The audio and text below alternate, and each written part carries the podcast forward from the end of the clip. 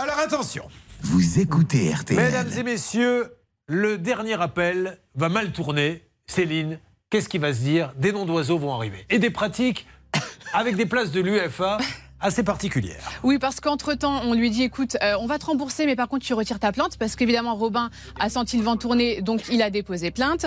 Euh, finalement, le remboursement n'arrive toujours pas, et là, le ton est monté, donc terminé. On parle plus de remboursement, on parle plus de place. C'est des petits mots doux qui sont échangés à la fin de ce message. Alors, nous allons demander à Xavier Kassovitch de nous faire écouter ce petit mot doux, puisque ce monsieur propose de faire un usage de ces places assez particulier.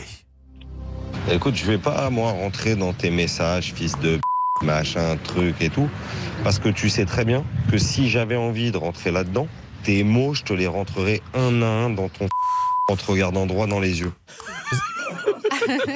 Mais comment peut-il, et c'est la question que je me suis posée toute la nuit en préparant, comment peut-il faire rentrer les places par cet endroit-là tout en le regardant par les yeux?